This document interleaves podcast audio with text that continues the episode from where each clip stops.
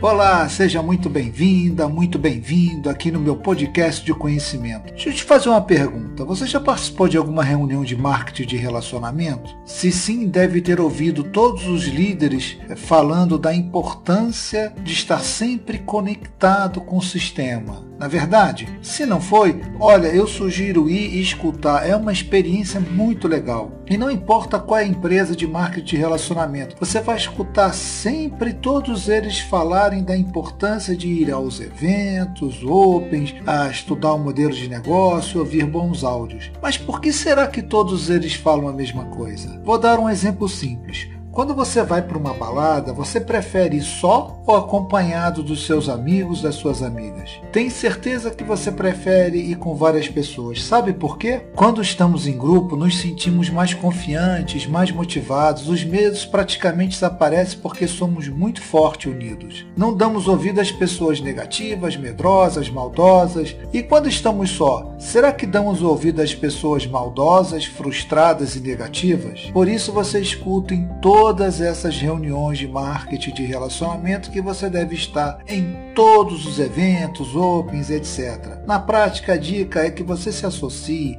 a pessoas que têm o mesmo ideal que você. Não importa o que você deseja, se associe. Quer potencializar a sua chance de sucesso? Se associe, ou seja, frequente regularmente o mesmo ambiente. Procure a sua tribo e seja feliz, porque juntos somos mais fortes. Este foi o podcast de conhecimento de hoje. Vou pedir para você dar um like, para você se inscrever no meu canal, compartilhar com todo mundo e a gente se encontra no próximo podcast. Combinado? Grande abraço!